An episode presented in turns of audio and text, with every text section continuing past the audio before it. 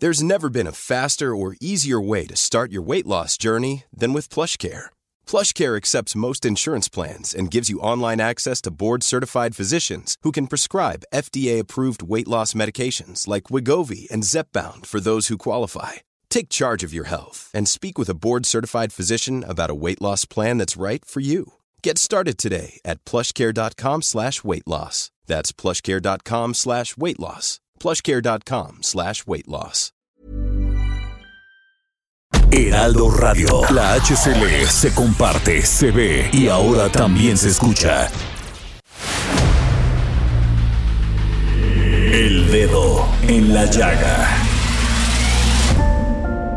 Había una vez un mundo en el que nadie creía. Un país de historias inexplicables. Una nación con personajes asombrosos. Santo Tomás tenía razón. Hay que ver para creer.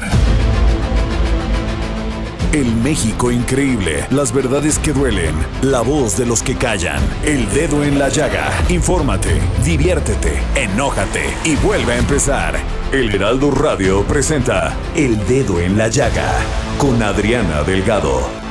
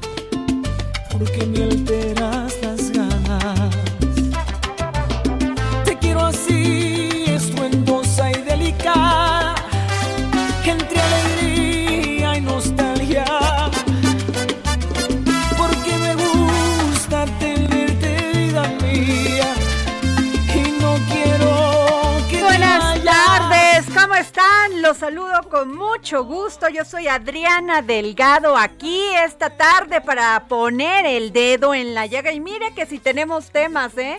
Samuel Prieto, ¿cómo estás? Muchas llagas que tocar. Buenas tardes. No, no, no, no, pero así, este, de fondo. Así es. Y es que fíjate, Samuel, que hace, pues, unos minutos la Suprema Corte de Justicia de la Nación no alcanzó la mayoría calificada para declarar inconstitucional la ley de la industria eléctrica, por lo que continuará vigente. Así es. Tú me decías hace unos minutos, bueno, te leo bien la información, so- este, solo siete de los ministros se manifestaron por declarar la inconstitucionalidad de las fracciones de la, de la ley de la industria eléctrica que consideran vulneran la libre competencia y dejan en desventaja a las llamadas energías limpias, quedándose a un voto de los ocho requeridos para que el máximo tribunal pueda invalidar una norma ya vigente. Pues muy, muy oportuno con el momento. Ahora resulta es. pues que la Corte va a sustituir al legislativo, porque ahí sí se Así ponen es. de acuerdo. Ahí sí se ponen de acuerdo, ¿no? ¿Cómo Y de alguna ves? manera termina siendo eh, innecesaria en términos eh, y en líneas generales la reforma eléctrica que se está justamente discutiendo en San Lázaro. Así es de que, pues sí, hay una sustitución ahí, ¿no? Bueno, el tema es que van a ver, llover, llover. Lo Demandas. platicaba con Salvador García Soto hace unos momentos que salió de su este aclamado programa. Así es. Y muy reconocido. Pues esta situación va. Pero pues, por lo menos ya se llegó a un acuerdo. Ya se llegó a un acuerdo. Ahora veamos si se ponen de acuerdo también a la hora justamente de las demandas este, y hacer las negociaciones políticas pertinentes con los países vecinos, con el TEMEC. Eh, esa es una etapa interesante también. Sí, pero mientras, mientras este, esto está pasando, creo que hoy tiene reunión Morena a las 4 de la tarde. ten- la tenían para las 6, creo que ya se, este, se van a reunir hoy a las 4 de la tarde. Y bueno, pues acuérdense que fue el lunes después de esta operación cicatriz que se hizo. Así es. ¿No? Este que salieron los todo lo que es esta alianza. La alianza va por México. Va por México y dijo que bueno, pues había 12 propuestas. Yo le pedí, Samuel, a la diputada Cintia López Castros del PRI, secretaria de la Comisión de Puntos Constitucionales en la Cámara de Diputados, al, este, al diputado Cuauhtémoc Choa Fernández de Morena, secretario de la Comisión de Energía de la Cámara de Diputados, y también le pedí al diputado Jorge Triana, vicecoordinador del Grupo Parlamentario del PAN en la Cámara de Diputados, que pudieran tomarnos la llamada para hacer esta mesa de pues de, de, opiniones, ¿no? Y yo empezaría pues con esta resolución de la Corte. ¿Qué piensa, diputada Cintia López? Muchas gracias, Adriana. Te saludo con mucho aprecio a ti. Gracias. Saludo con mucho gusto a Samuel, a Cuauhtémoc y a nuestro compañero Jorge. Diana, a ver, aquí es importante explicarle a la ciudadanía por qué la oposición PAN, PRI, PRD vamos en contra. Primero es un punto rojo de no retorno que va a afectar a millones de mexicanos porque va a subir la luz y la gente va a decir, bueno, ¿por qué sube la luz? porque hubo muchos contratos de empresas que hubo los años pasados donde tenían contratos en nuestro país y ahora lo que busca el gobierno es eliminar esos contratos y que toda la energía se, eh, se pueda tener de CFE, que además si estamos, eh, Adriana, en contra de los monopolios privados, ahora imagínense cómo vamos a estar, pues obviamente en contra del monopolio público que es CFE lo que busca esta reforma es cambiar los porcentajes. Lo único que va a pasar es que va a haber muchísimos juicios por parte de las empresas que se que se eh, se estima que cueste aproximadamente 130 mil millones de pesos y entonces eso podría elevar el costo de la luz para todos los mexicanos y además va a alejar a todas las inversiones privadas en nuestro país. Es decir, toda la gente que, que tiene que ir al que toda la gente que tiene una inversión en México, que tiene una empresa, que quiere venir a invertir en nuestro país, lo único que estamos haciendo es como si pusiéramos espectaculares en las fronteras de México y dijéramos, no inviertan en México porque aquí en cualquier momento cambia la ley, cambia la constitución y se van para atrás sus contratos. Entonces, eso es, eso es lo principal que nosotros estamos en contra. La alianza PAN-PRI-PRD hemos planteado 12 puntos que si bueno que si Morena los cambia para en beneficio de los mexicanos adelante, pero si siguen atentando contra los mexicanos como lo van a hacer con esta reforma eléctrica, vamos a ir en contra, aunque nos amenace el presidente de este país.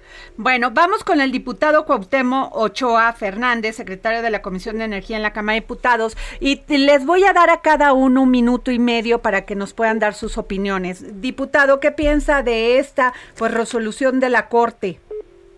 Mira, primero que nada saludo a todos, para no dar los nombres, eh, saludo a todos. Y yo creo que es lo que eh, México requiere.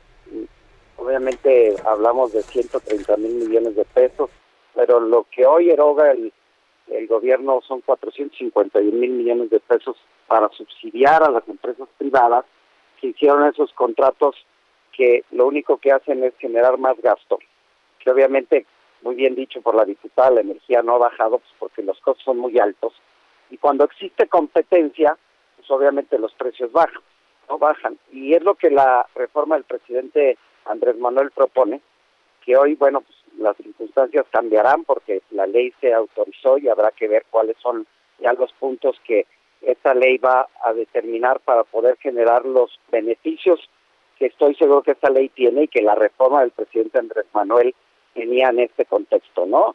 Aquí lo importante es que quienes hoy apostaron porque las energías, más bien porque la generación de la energía iba a ser más barata y se iba a ver reflejada en el bolsillo de los mexicanos, pues no sucedió. Y es lo que hoy estamos nosotros, el grupo parlamentario de Morena, buscando para que pueda haber desarrollo, para que existan energías baratas, limpias, y que podamos darle a quien durante muchos años le ha dado la energía a nuestro país, como es la Comisión Federal de Electricidad, y no estar tratando de inventar contratos para generar beneficios que no existían. Muy bien, de este diputado Jorge Triana, vicecoordinador del grupo parlamentario del PAN en la Cámara de Diputados, por favor. Eh, a ver, eh, primero hablabas hace un momentito de, eh, de, la Suprema Corte, lo que sucedió. Yo quiero poner al tanto a la gente lo que está pasando. El año pasado se aprobaron unas reformas a la ley de la industria eléctrica que básicamente era lo mismo que nos está recetando el presidente con su contrarreforma eléctrica, solamente que a una ley secundaria. Esto fue objeto de tres acciones de inconstitucionalidad que terminaron en la Corte.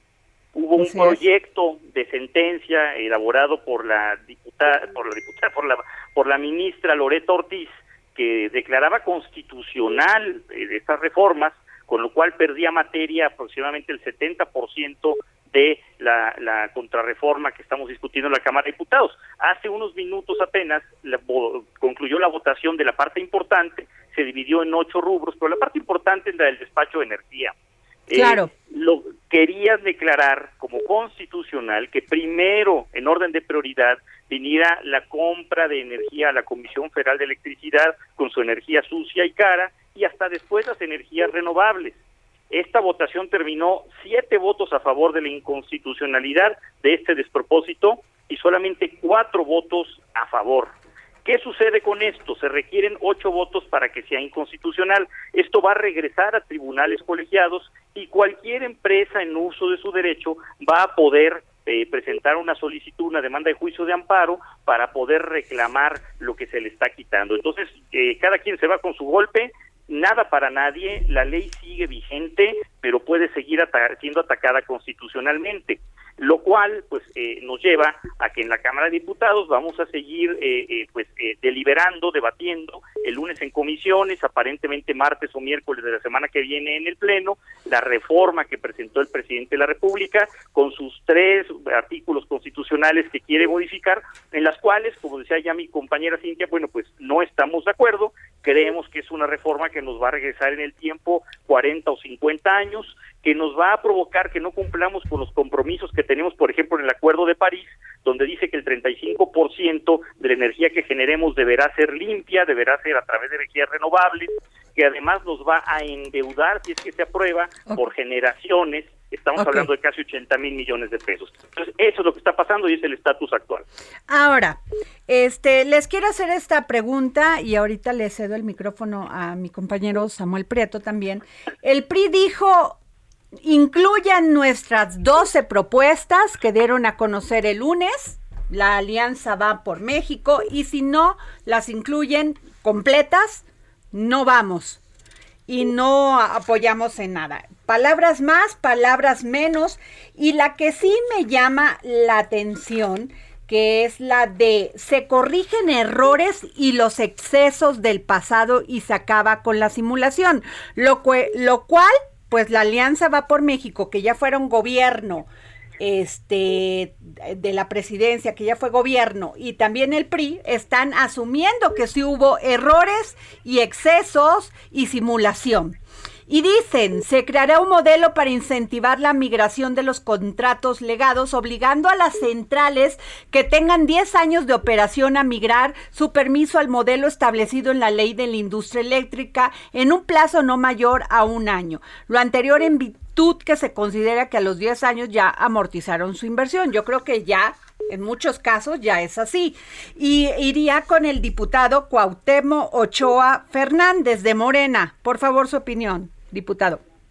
Nosotros no coincidimos con este dictamen, que bueno, con esta propuesta de que presenta la Alianza Va por México, eh, en la Comisión Federal de Electricidad, bueno, el gobierno mexicano va a invertir en, rehabilitar y en modernizar 16 eh, termoeléctricas, hay, hay también el tema del proyecto eh, de, de, las energías renovables que se va a hacer en Sonora, y yo creo que como lo mencionaban ellos, ¿no? También eh, en el sentido de poder coincidir de los 12 puntos que se tienen, pues, hay seis en los cuales nosotros estamos de acuerdo, en los otros habría que platicarlos. Hoy, ahorita la Junta de Coordinación Política está en, en, la Junta y ellos determinarán cuál será el, proceso a seguir para buscar los mecanismos de que esta reforma del presidente Andrés Manuel se lleve a cabo y, tenga los beneficios que, millones de mexicanos están buscando, que es que se pueda generar energía más barata.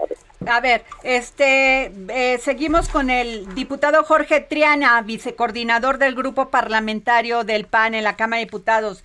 Diputado, pues está, ah, este, ustedes dicen en el punto número cuatro se corrigen los errores, excesos del pasado y se acaba la simulación. Diputado Jorge Triana se nos fue. Bueno. Bueno, pues iríamos con la diputada Cintia López Castro. Diputada. Sí, Adriana. A ver, nosotros planteamos 12 puntos que lo que estamos haciendo es defender a los mexicanos. ¿Qué pedimos nosotros? Que se establezca el acceso a la energía eléctrica como un derecho humano, porque hoy en este país y los pueden saber tus radioescuchas, hay mucha gente que no tiene luz, hay mucha gente que se tiene que conectar porque no le alcanza para pagar la luz. Hay otras personas que eh, la verdad no tienen ese derecho y es lo que estamos pidiendo. ¿Qué estamos haciendo nosotros? Estamos exigiendo que el acceso a la energía eléctrica sea al costo más bajo posible. No vamos a permitir que le suban la luz a los mexicanos y en eso nos oponemos. Sí queremos una transición energética. En cuanto hablas de que se corrigen los errores del pasado, bueno, nuestro punto cuatro habla que toda ley es perfectible. Nosotros todas las reformas y todas las leyes que hemos hecho como gobierno o como oposición son perfectibles. Si hay algo que corregir, adelante. Nosotros no estamos negados a corregir la reforma actual. Lo que nosotros queremos es que no se haga tampoco esta, este atentado contra los mexicanos y que el día de mañana suban los costos de la luz y nadie quiera venir en México por esa incertidumbre. ¿Qué pedimos nosotros? Que se mantenga la, eh, la, comisión reguladora, queremos que se fortalezca la Comisión Federal de Electricidad porque quieren que todo lo maneje CFE, pero CFE no tiene ni la infraestructura ni el dinero. Y te quiero decir otra cosa, Adriana, bien importante. México firmó el Acuerdo de París y se comprometió que en el 2024 el, el 32% de las energías que produce México van a ser energías limpias. Hoy vamos en el 22%. ¿Y sabes cuántas plantas nuevas de energías limpias tenemos? Ninguna. Solamente se está construyendo una en Sonora. Entonces, nosotros no nos oponemos nada más por oponer. Estos 12 puntos es para perfeccionar esta reforma, por supuesto, y lo que nosotros buscamos es que además se dé seguridad jurídica a los que tienen, eh, a, las empresas, que va a haber que se les dé seguridad jurídica, debe haber certidumbre que en México si inviertes, pues va a haber esa protección. Bueno, diputado Jorge Triana, ¿qué opinión le merece? Bueno, a ver, nosotros estamos haciendo un planteamiento y quiero que quede bien claro esto con estos 12 puntos. Eh, nuestros 12 puntos son nuestros prioritarios y son inamovibles y son irreductibles además. Eh, nosotros hemos hecho el planteamiento, vamos a votar en contra de la reforma en el Pleno, se va a desechar porque no van a juntar los votos, porque se requiere, eh, nada más para que lo sepa la gente que nos está escuchando, eh, digamos que el oficialismo, Morena, PT, Verde, requieren 55 votos de la oposición, en el caso de que estén todos presentes, para poder aprobar esta reforma va a ser desechada en ese supuesto. Si es desechada, entonces con calma presentaremos una iniciativa basada en esos 12 puntos. No estamos regateándolos de que si nos compran dos o tres va para adelante, no. O sea, si no son los 12, no van. Por supuesto, y no van a ser los 12 porque simplemente nosotros queremos que el despacho de la energía inicie con la energía más barata y más limpia y no con la CFE. Nosotros no queremos desaparecer los certificados de energías limpias y el gobierno sí. Nosotros no queremos desaparecer los órganos reguladores y el gobierno sí. En fin, muchos temas que por supuesto perderían esencia por completo en lo que quiere el presidente de la República, que es una CFE hiperpoderosa encabezada, por cierto, por una persona con antecedentes nefastos como es eh, Manuel Bartlett, y que pues eh, eh, decida absolutamente todo sin ningún tipo de contrapeso y sin ningún tipo de control constitucional. Claro. Este, diputado, este, Samuel Prieto, iría, le voy a pedir que nos dé también su opinión porque así vamos en orden. Al diputado Jorge Triana, vicecoordinador del Grupo Parlamentario del PAN en la Cámara de Diputados, por favor, tu pregunta. Eh, sí, específicamente eh, quisiera preguntarle sobre estos, este listado de puntos. Hay uno que de repente ocasiona, eh, bueno, una discusión más allá de la, de la que están ocasionando los otros y tiene que ver con cómo sería la, la responsabilidad del SENACE en todo este asunto se dice, eh, según las, según estas consideraciones, que absorbería la planeación general del sistema eléctrico en la transmisión y distribución. Y eh, CFE Transmisión y CFE eh, Distribución se transformarían en la Comisión Nacional de Redes Eléctricas. Pero ¿qué tan atinado sería en este caso que, que este organismo tuviera esas nuevas atribuciones? Bueno, nosotros creemos que mientras menos atribuciones tenga la Comisión Federal de Electricidad, pues eh, y se puedan estas distribuir en los órganos reguladores, pues mucho más transparente va a ser el ejercicio eh, que lleva a cabo para la para, para la compra de la energía y la distribución. Lo que quiere, por ejemplo, eh, el gobierno es una CFE fuerte donde ellos puedan decidir las mismas tarifas, es decir, que sean juez y parte. Nosotros queremos eh, fortalecer a la CENACE con estas atribuciones, eh, otorgando también eh, autonomía de, de, carácter constitucional para que no pueda haber intervención gubernamental alguna. Tanto tanta ciudadanía como sea posible y solo tanto Estado como sea necesario. Por eso estamos acotando la actividad de la Comisión Federal de Electricidad a través de la CENACE. Diputado Cuauhtémoc Choa Fernández de Morena, secretario de la Comisión de Energía, ¿nos puede dar la opinión de la pregunta que, que realizó Samuel Prieto? Mira, ¿quién más que la Comisión Federal de Electricidad que durante muchos años ha sido quien ha dotado la energía eléctrica a nuestro país, quien ha subsidiado muchos eh, acontecimientos que suceden en nuestro país? El ejemplo clarísimo en España, ¿no? Hoy eh, hay apagones. ¿Por qué? Porque los privados obviamente lo que quieren y vienen a hacer negocio como lo están haciendo hoy en día, no van a venir a, subsidiar ninguna energía eléctrica en ninguna parte. Yo te voy a dar un ejemplo muy claro. En nuestro país existen 2.000, casi 2.500 municipios, de los cuales solamente 800 van al corriente pagan la energía. Los demás o no lo pagan o tienen adeudos. Y obviamente los privados van a venir a cerrar el switch y van a pagar y quien va a tener que responder por estos temas pues va a ser el gobierno mexicano.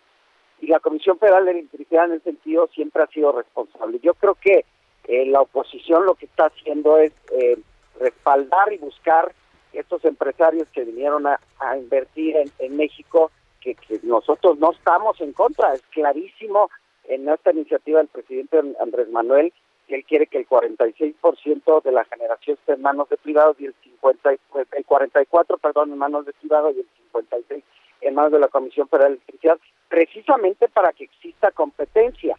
Y el despacho de la energía, pues obviamente va a ser la más barata, pero la más barata pagando los costos asociados no solamente a la generación, sino a la transmisión y a la distribución, cosa que hoy no pasa. Entonces, creo que creo que los los temas, hay, como dijo muy bien el diputado, hay que ser claros y hay que hacerle entender a la ciudadanía que eh, hoy quienes generan la energía no pagan costos que asociados a la generación de la, de la electricidad. Hoy no ves una, una camión. Ajá. Perdón, diputado, ya le toca a la diputada Cintia López Castro.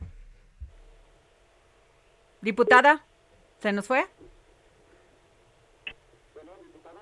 Para, pues, para últimos comentarios, diputados, ¿ya la tenemos? Diputada Cintia López Castro. Sí, Adriana querida, aquí, eh, pues nada más decirle que a todos los mexicanos que si en estos 12 puntos que nosotros estamos en defensa de los mexicanos para que tengan más competitividad a la hora de pagar la luz, si Morena no acepta estos puntos, no vamos a ir a favor de ninguna manera porque estamos en contra de atentar contra el país. Entonces, ha sido muy triste las amenazas de parte del gobierno federal, ¿no? Las amenazas de Morena, pero bueno, no es nada más que pidan votos por pedirlos. Si quieren votos, tienen que cambiar las cosas para que los mexicanos se puedan beneficiar. Si no hace, si no revisen estos 12 puntos que PAN, PRI, PRD, junto con un grupo de especialistas, nos dedicamos a presentar esta reforma y que lo único que pedimos es un punto medio para que a la gente le vaya bien, vamos a ir en contra y no van a tener los votos y no habrá reforma eléctrica. Pues muchas gracias a la diputada Cintia López Castro del PRI, al diputado Cuauhtémoc Ochoa Fernández de Morena y al diputado Jorge Triana del PAN. Gracias por tomarnos la llamada para el dedo en la llaga. Al contrario, gracias. Gracias, Pues a ver, Samuel Prieto, este, a mí me parece, este, esto, este tema del SENACE que se haga cargo de la transmisión y distribución de la energía eléctrica y que sea, este, pues, ¿qué quieren hacer? ¿Un órgano desconcentrado como es la CFE? Exactamente. Eh, eh, lo que quieren es que las atribuciones no queden concentradas en, no son únicamente en la entonces CFE. va a ser lo mismo, pero revuelo. Ajá, eh, sí. Es decir, unos los quieren ciudadanizados, otros los quieren operados por el gobierno, otros los quieren descentralizados, a manera de que haya un abanico mayor de personas que tomen decisiones. Lo cual, por supuesto, suena muy bien, pero también hay que recordar que no siempre manosear tanto un tema eh, resulta en una mejor solución. Pero pues con esta decisión de la Corte, la Rectoría sigue en manos del Estado, de la Comisión Federal de Electricidad. Y ahorita, en este, regresamos de un corte y vamos a discutir lo del litio, ¿te parece? Con gusto. Nos vamos.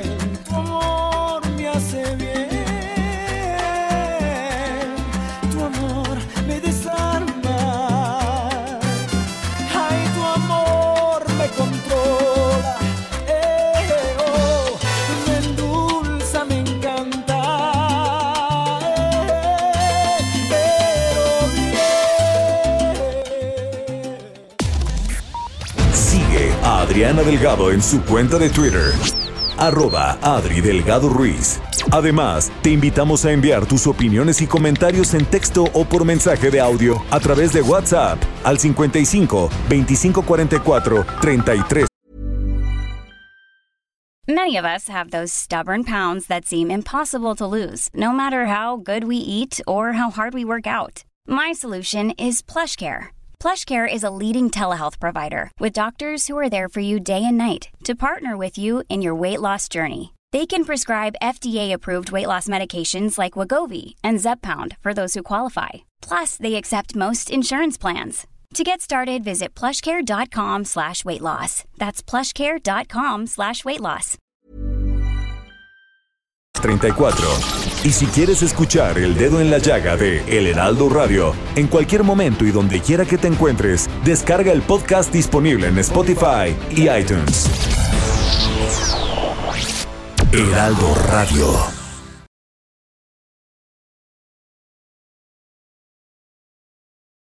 Heraldo Radio.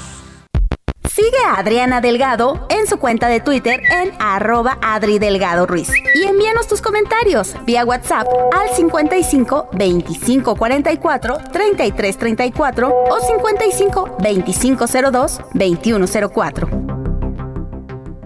Adriana Delgado entrevista en exclusiva a Ricardo Aldana, secretario general del Sindicato de Trabajadores Petroleros de la República Mexicana. Usted tiene muchos años de pertenecer al sindicato. Le ha tocado presidentes de la República de Extracción Panista, Priista, hoy de Morena. Anteriormente el sindicato estaba muy, muy cercano al PRI. ¿Cuál es la relación en este momento del Sindicato de Trabajadores de la Industria Petrolera?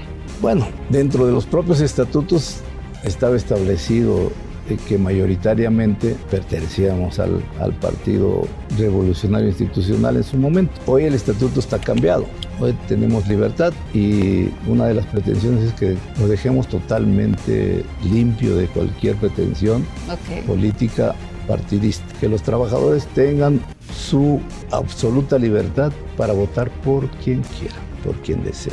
Y el sindicato debe de ser totalmente apartidista, no debe pertenecer a ninguna agrupación, porque si no se nos vuelven a confundir con que somos un sindicato corporativo de un partido.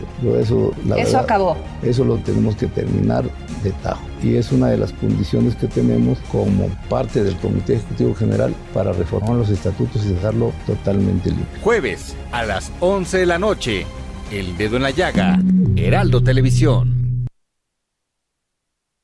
Regresamos aquí al dedo de la llaga. Estoy discutiendo con Samuel Prieto. Bueno, no, nunca discutimos. Samuel y yo platicamos. Y es este tema de se establece dentro de los dentro de los puntos este que da a conocer el lunes esta alianza va por México del PRD PAN PRI para este son son 12 puntos que dicen que si no se aprueban todos no van. Y dice, y están esperando que se deseche esta iniciativa de reforma para ellos proponer la suya. Así es. Bueno, dice, se establece el acceso a la energía eléctrica como un derecho humano. Tú dices, es un servicio público, se da, es. implícito. Sí, está implícito. E, es más, de repente esas cosas eh, terminan siendo una especie de letra muerta. A ver, eh, ¿te acuerdas tú que hasta hace un lustro la discusión era hay que hacer Internet un derecho humano, ¿no? Y todos, bravo, viva y también yupi. Perfecto. ¿Cómo tienes Internet como derecho humano si no tienes electricidad? Pues sí. ¿No? Entonces de repente son como palabras a ir huecas, ¿no? ¿Tú te acuerdas de esta, eh, del Infonavit cuando hacía todas estas casas y aldeas sin agua, luz y nada? Así es. Entonces esto de que le vamos a dar energía todo el mundo era pura, puro, y eso fue en los gobiernos del PAN y del PRI. O sea, no les gusta que se los digas así, pero así, fue. Así es. La gente pagaba su Infonavit, pagaba su casita, pero no tenía ningún servicio. Así es. Incluso seguridad. Hay muchísimos eh, fraccionamientos de esos que ahora están vacíos, pues porque que no me vengan ahora que le quieren dar a todo mundo luz. Y luego, a ver, este que las tarifas sean más bajas. ¿Por qué si ah, siempre han existido estos millones de pobres aquí en México. Claro. ¿Cómo no se les ocurrió bajar las tarifas cuando ellos eran gobierno y cuando hicieron esta reforma del 2013? Así es. también en la del 2001. Entonces, Sí, claro. a ver, ahí, ahí, sí tiene razón el presidente Andrés Manuel López Obrador y no me van a decir chaira, porque no lo soy. Simplemente estoy poniendo el dedo en la llaga. Y luego también, a ver, dicen en estos 12 puntos, se corrigen los errores, fíjense nada más. Pero qué cinismo. Se corrigen los errores, los excesos del pasado y se acaba con la simulación. ¿Perdón? Pero el diseño que, que, tenía esos errores y esos eh, esas deficiencias era el diseño de aquella reforma, a ver, ¿no? A ver, de gobierno panista y de gobierno priista. Claro, pues entonces. Entonces están aceptando que hubo errores, que hubo excesos en el pasado y que hubo simulación. Y yo no veo a nadie en la cárcel por esa simulación. Porque eso es corrupción. Sí, claro. ¿O no es así, Samuel? Sí, por supuesto. Ahora, el tema de los contratos leoninos. Ahí sí va a tener que la CFE sentarse con los, con los, con las empresas si no quiere muchas demandas, demandas que le va a costar a le van a costar a México y también le van a costar, porque decirlo así, hay que decirlo así, a los inversionistas, a los empresarios. Ahora, el término medio es sentarse y negociar. Sí, claro. ¿O no? Sí, claro. Y además, eh, negociar ni siquiera tendría que ser tan complicado considerando que lo que hay que hacer es saber, a ver, eh, eh, está, está diseñado esto para que tú abuses, bueno, pues simplemente sigue siendo un buen empresario, sigue produciendo, pero pues ya no abuses, ¿no? O sea, gana lo que tienes que ganar y listo, ¿no? Bueno, ahora escucha esta, se perfecciona el otorgamiento de permisos para dar seguridad jurídica a los proyectos, se modifica el procedimiento para la instalación de una central de generación eléctrica a través de establecimiento de un procedimiento el cual se, se sustentará en los siguientes pasos. Interconexión en el Centro Nacional de Redes Eléctricas, o sea, quieren hacer el, SENACE, el que el que distribuya y el que y el que el de la transmisión y la distribución de energía eléctrica y lo que tú dices, bueno, pues hay que poner a la CFE a competir. Exacto, esa es la idea. Bueno, es lo mismo, es hacer otra CFE, pero pues que requiere dinero, ¿no? Porque esta no funciona y hay que ponerla a competir. Bueno, ahora, explícame esto de impacto ambiental, social y antropológico. ¿Cómo? ¿Antropológico como de qué? O sea, claro muy dinosaurio, ¿no? El tema. claro, sí, bueno, al final del día es eh, eh, esa es una en términos de de dónde se sociales pues, funciona, ¿no? en este contexto termina siendo, pues, con todo respeto, una palabreja, ¿no? A ver. Pero y luego, este, se elimina, fíjate, se, se expide como modelo de contabilidad de energía renovable generada se expiden como modelo. Se elimina el carácter de los CEL de certificados financieros, pero se cumple con los compromisos y contratos ya establecidos antes del decreto. Explícame eso. Así es. O sea, aquí nadie pierde. Así es, sí. sí no, es decir, quieren eh, quitarles el efecto de, de, certificados de energías limpias a estos documentos y solamente salvaguardar su extinción hasta que eh, la parte financiera deje de operar. Ok. ¿No?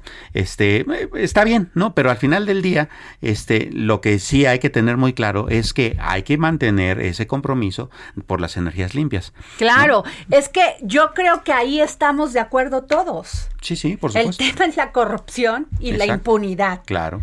Ese es el tema de fondo que yo no veo que lo resuelvan de fondo.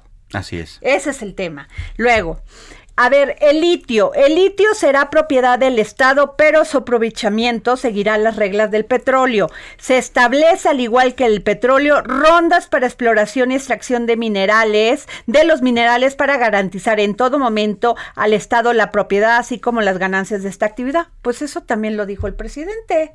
Sí. Eso lo dice, están de acuerdo ahí con Morena. Sí, sí, sí. Ese no va a ser tema, ¿no? Pues no. Y, además le van a respetar a la compañía, fíjense nada más. La compañía inglesa compra los terrenos de litio allá en Sonora. Los permisos se los da el gobierno de Peña y el gobierno priista de Claudia Pavlovich. Así es. Bueno, la compañía inglesa de venderle nada más a la, a la compañía china se llevó muchos millones de dólares. Nada más por pasarse. Siete mil millones. Fíjense nada más. Siete mil millones que podía haber hecho el Estado para decir, oye, a ver, das, no, bueno. Les dieron la concesión sabiendo para qué, por qué era tan importante el litio y nadie ha sido investigado. Así es. Bueno, este, y dice que va a estar y que eh, se le va a respetar a esta compañía china que compró esos terrenos para su exploración. O sea, van a respetar porque no quieren mandar el mensaje de que, de que aquí este, este país no es apto para la inversión, ¿no? Porque ahí vienen y, les quitan o como quien dice, expropian. No es cierto. El asunto es que pues queda igual, Samuel Preto. Sí, sí queda igual. Eh, y es una cuestión parecida, por ejemplo, a este asunto de, que ahora sí hay que pagar los impuestos si venden el banco más importante que está en venta, ¿no? Bueno, pues así, eh, esa transacción tenía que haber sido lo mismo. Vendiste, vendiste los terrenos y vendiste la concesión. Bueno, ¿dónde están mis impuestos? Pues porque todo queda y por eso también hay un sentimiento de la gente que dice cómo se llevaron 7 mil millones, se la vendió una compañía inglesa que ni siquiera era mexicana, se la dio nada más por traspasarla, si se ganó 7 mil millones y ya se, ya se quedaron con una parte de litio que pertenece a la nación. Así es. Ahora habrá que ver cómo le van a hacer justamente para que esas utilidades que reporte la explotación de litio en esas minas pues realmente tenga un beneficio para el país. Ese es el tema, ese es el tema y se están peleando que si esto con los de los contratos leoninos, siéntate. Siéntate, ya es una CFE mucho más fuerte, más robusta, más profesional, más capacitada. Claro. Pero es el tema de la gandalle por los votos, en la gandalle ahora que tarifas, tarifas bajas, porque no lo hicieron cuando eran gobierno. Claro. En fin, pero bueno, nos vamos ahorita, regresamos contigo Samuel para otros temas. Nos vamos con el doctor Humberto Bautista, médico especialista en sí psico, psicooncología y coordinador del servicio de psicooncología en el Hospital de Oncología del Centro Médico Siglo XXI del Instituto Mexicano del Seguro Social, porque hoy es Día Mundial de la Salud. ¿Cómo está, doctor? Muy bien, ¿y tú, Adriana? Muy bien, aquí discutiendo temas de litio, ¿cómo ve? Cuando hay temas más importantes. ya me di cuenta, no estoy de acuerdo con situaciones a nivel nacional, cualquier tema de discusión. Claro. Doctor, pues este, hoy es Día Mundial de la Salud y usted está en un área muy importante y que además, pues, eh, en estos momentos eh, se han, este, ha crecido esta, esta, este, escuchamos que muchas personas tienen cáncer, cómo sobrellevar el cáncer, que también tiene que ver por muchas cuestiones de estrés, doctor. Ok, bueno, pues de entrada, Adriana, la enfermedad del cáncer siempre ha estado con la humanidad desde que tenemos uso de razón. ¿A qué me refiero, Adriana? Si nos hacemos eh, y remontamos a la historia, encontramos que los egipcios ya también tenían cáncer. Las momias de las se encontraban que habían fallecido por cáncer óseo, es decir, un sarcoma, a forma de que el cáncer está y estará siempre en la vida de todos los seres humanos. Es decir, mientras estemos vivos, tenemos la gran posibilidad de desarrollar el cáncer. No es una enfermedad psicosomática. ¿A qué me estoy refiriendo? Lo que es la psiconeuroinmunoendocrinología se ha encargado de descartar y discriminar de que la enfermedad del cáncer es una enfermedad por estrés. Ah, no. o sea, no hay ninguna relación. Qué bueno que me lo dice. ¿eh? No, no, te lo digo no, porque tenemos muchos estudios científicos. Ok. ¿Qué es lo que se genera entonces? Que muchas veces las personas se van con una idea de que por rencor, por envidia, por coraje. No, esos son mitos sobre lo que es la enfermedad. La enfermedad en sí es por envejecimiento celular. Ah, ok. y van a haber muchos factores que están a nuestro alrededor, Adriana. Tan sencillo. Una persona dependerá de quién sea su familia, el código genético es qué tan susceptible va a ser para que no pueda desarrollar un cáncer. Ok. Es decir, si en tu familia hubo cáncer, tú tienes un 10% más para desarrollar cáncer. Ok. Ya de ahí le podemos meter factores de riesgo, como cuáles, obesidad, sobrepeso, también factores de alcoholismo, y también principalmente pues el tabaco. Y el tabaco es uno de los principales focos de, desarrollo de cáncer porque estás ingiriendo cancerígenos. Claro. Entonces, ¿qué es lo que se va a generar? Pues que la persona, los hábitos que tiene la persona van a ayudar o van a contribuir a que una enfermedad crónica, lo que hoy en día es el cáncer, es una enfermedad crónica, se desarrolle antes o se desarrolle mucho después. Mientras más viejos somos, más propensos somos a desarrollar el cáncer. Sí, pues sí. Este, fíjese qué interesante esto que usted dice, porque no guardas tus emociones, porque eso provoca muchas enfermedades. Pues no, no. Bien dice el doctor, no hay ninguna relación científica con eso. Lo que sí es cierto, lo que sí es cierto es que la alimentación, la actividad física, este, pues sí te ayudan, ¿no? Te ayuda bastante o te perjudica bastante. ¿A qué me refiero? ¿Por qué? por el pez por la boca muere. Entonces las personas, es decir, llega una persona con una obesidad, una obesidad mórbida, que lleva años de descuido, llega a la unidad médica con un cáncer de colon también, ¿por no? Más diabetes, más hipertensión arterial, ¿ok? Y, dice, es que no me quieren curar, no me quieren tratar. Perdón, sí, pero estamos limitados. ¿Por qué? Porque el tratamiento es muy agresivo. Entonces tenemos que poner ¿qué tanto podemos hacer por el paciente sin llegar a lesionar al paciente? ¿Por qué? Porque el tratamiento de cáncer, al ser una enfermedad del cuerpo, una enfermedad celular, tenemos que atacar el cuerpo de la persona. Y si la persona no llega en ciertas condiciones, pues lamentablemente estamos limitados en tratamiento. Y también, siendo honestos, la persona tiene un dolor, más el mexicano, y procura ir por alguna otra vía, ¿cuál? Ya sea tomarse un analgésico, o ir con un curandero o sobarse o ponerse alguna pomada y hasta que pasa mucho más tiempo de ese dolor que no se pudo controlar y claro, comenzó a crecer, comenzó a generar mayor alteración, va con un médico a veces y también dependerá del tipo de médico que le haya tocado.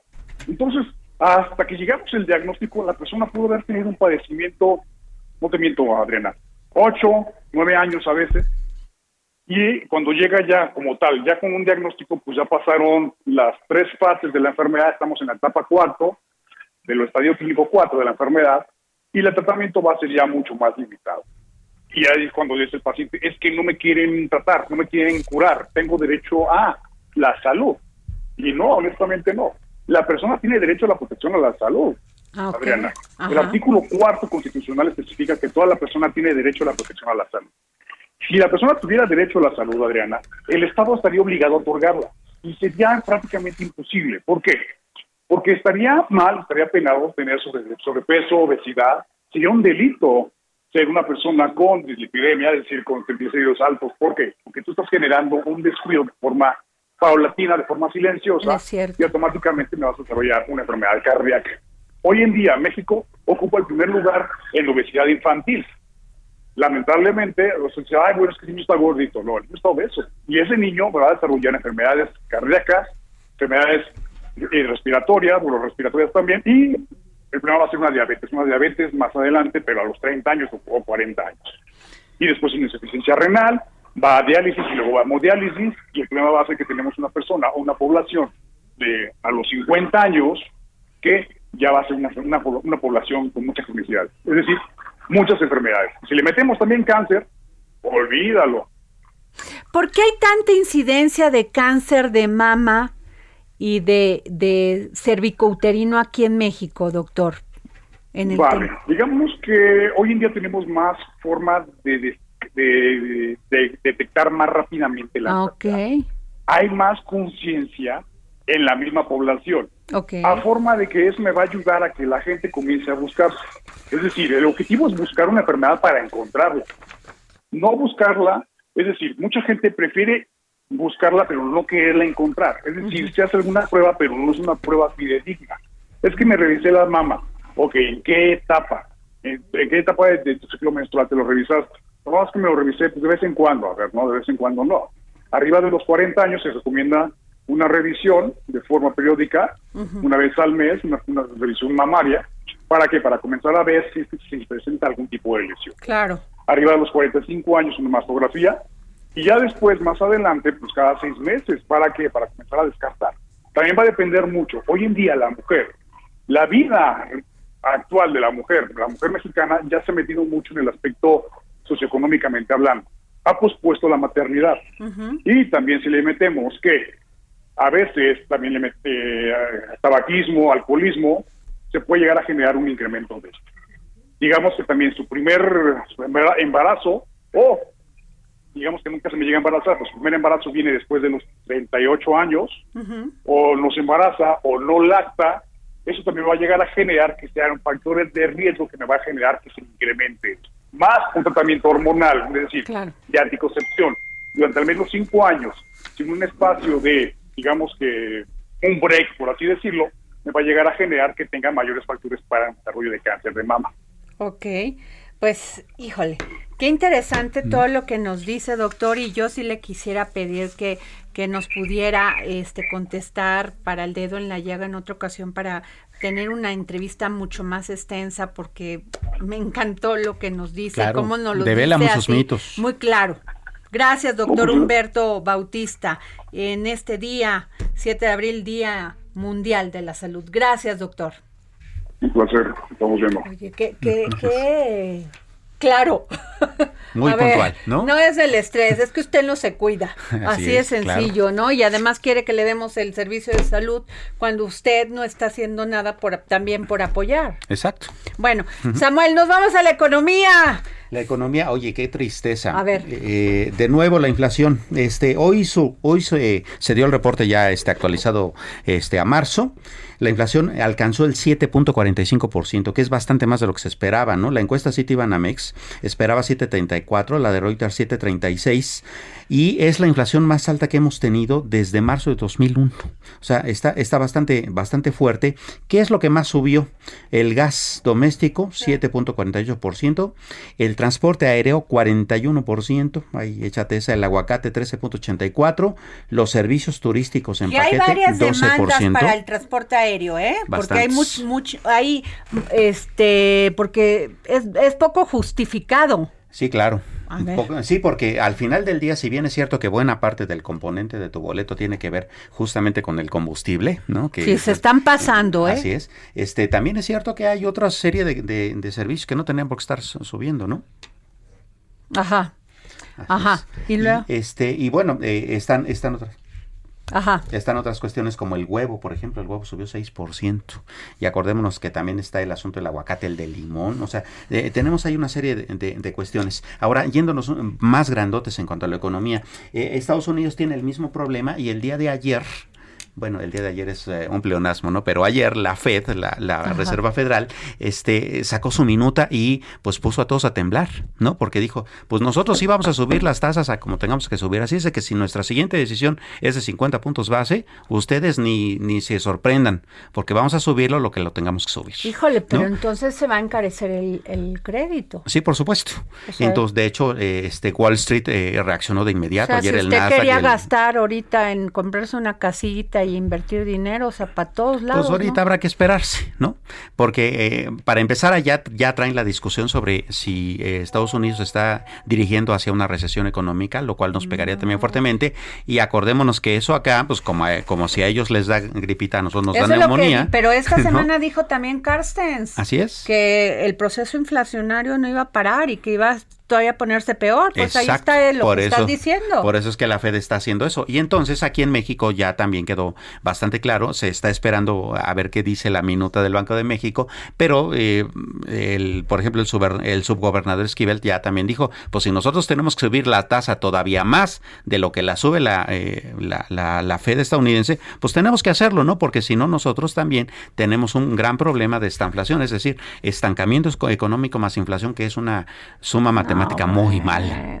¿No? Entonces, pues ahora sí hay que cuidar un poco en qué gastamos y cómo lo hacemos. para los gobiernos populistas, ¿eh? Totalmente. Porque cómo lo hacen, no creando más empresas, sino creando más dádivas para la gente, para que no se le no se le venga encima a la población. Así es, porque de hecho una gran discusión que se está dando es eh, que este año el déficit eh, en el gobierno mexicano podría crecer muchísimo. Incluso hay análisis muy serios que hablan de que tal vez eh, dentro de poco tiempo el gobierno eh, mexicano tenga que anunciar recortes al gasto, porque incluso la recaudación no se está logrando. ¿Por qué no se está logrando? Pues porque no estamos produciendo, ¿no? Claro. Entonces, este, eso puede ocasionar ahí una bola de nieve eh, que pueda todavía ayudar a que la economía no avance. ¿Por qué la gente cree que si les dan dádivas, si les dan este programas sociales, no solamente este gobierno, no, han sido todos, el PRI, el PAN, todos, el PRD también en sus gobiernos. ¿Por qué creen que les están haciendo un favor? No lo creen, más bien así es la manera de obtener eh, votos y clientes, ¿no? Clientes pero no les están haciendo un favor. No, pero para nada. Al contrario. Para nada. Para empezar, porque el dinero que les dan no es de ellos, eh, es del mismo pueblo, ¿no? Así es. Y para continuar, porque acostumbrarlos al asistencialismo hace que nunca, que nunca crezcan, ¿no? Pues mejor eh, proyectos productivos que sí les permitan salir no, pues adelante. mientras no hay empresa, industria, no hay manera de salir adelante. Exactamente. Así de sencillo. Bueno, nos vamos. Esto fue el dedo en la llaga. Nos vemos mañana para poner el dedo en la llaga.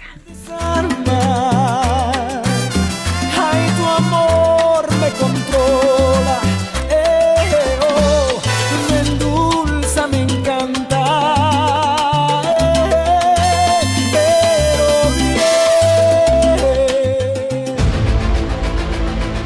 bien. El Heraldo Radio presentó El Dedo en la Llaga con Adriana Delgado. Heraldo Radio 98.5 FM, una estación de Heraldo Media Group, transmitiendo desde Avenida Insurgente Sur 1271, Torre Carrachi, con 100.000 watts de potencia radiada.